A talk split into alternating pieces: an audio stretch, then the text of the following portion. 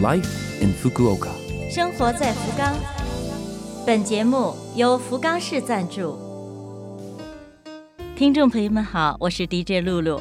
我们这台节目《Life in Fukuoka》从周一到周五，使用五种语言介绍时令话题，传递福冈市政府希望外国人士了解的信息。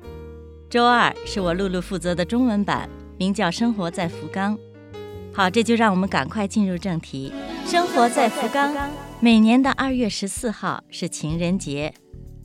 据说情人节起源于三世纪的罗马，当时的皇帝出于战争的考虑，废弃了所有的婚姻承诺，好让男人们无牵无挂地走上战场。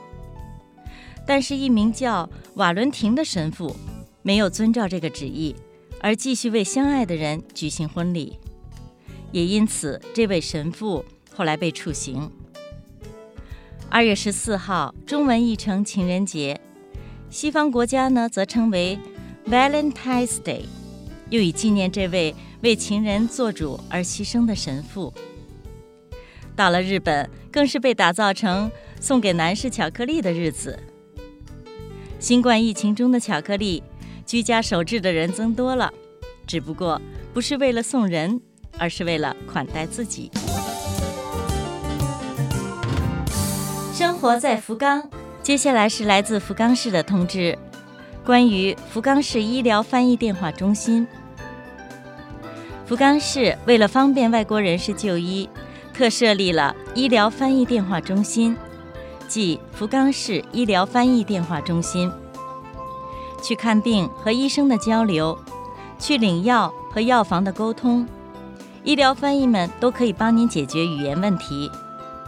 该中心每天二十四小时服务，电话号码是零九二七三三五四二九。再为您介绍一遍，福冈市医疗翻译电话中心的电话号码是零九二七三三五四二九。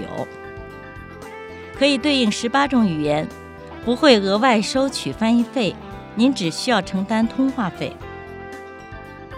提醒大家，防疫还在路上，疫情依然没有平息的迹象。